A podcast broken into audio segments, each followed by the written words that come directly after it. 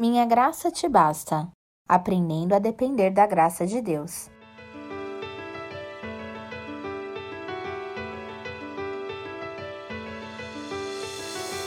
Mas ele me disse: Minha graça é suficiente para você, pois o meu poder se aperfeiçoa na fraqueza. Portanto, eu me gloriarei ainda mais alegremente em minhas fraquezas, para que o poder de Cristo repouse em mim.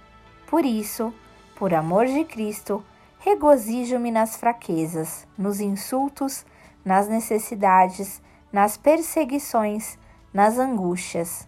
Pois quando sou fraco é que sou forte. 2 Coríntios 12, 9 e 10.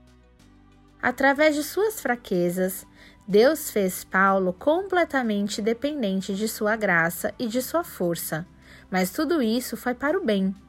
A dependência contínua, mesmo forçada, de Paulo o tornou mais forte do que ele jamais teria sido se suas revelações o tivessem tornado orgulhoso e autossuficiente.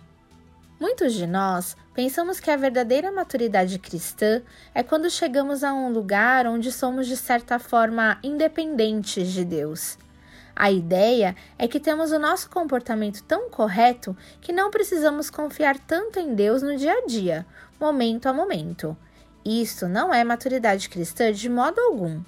Deus deliberadamente criou circunstâncias debilitantes na vida de Paulo para que ele estivesse em constante e total dependência da graça de Deus e da força de Deus. Muitas pessoas têm um anseio pelo dia em que a vida cristã se tornará fácil. Esperamos por um tempo em que as grandes lutas com o pecado fiquem para trás e então passemos a coisas maiores e melhores sem muita luta. Esse dia é uma ilusão. Se o próprio apóstolo Paulo experimentou constantemente a fraqueza, quem somos nós para pensar que o superaremos?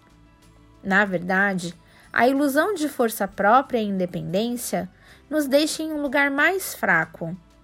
Não há nada que dificulte mais a obra de Deus do que o cristão altivo e orgulhoso. Finalizo com a citação de Alan Redpath ao descrever a pessoa que Deus pode usar. Deus opera através do homem que foi limpo e virado de dentro para fora sua vida esvaziada diante do Senhor até ficar irremediavelmente fraco, para que nenhuma carne possa se gloriar em sua presença.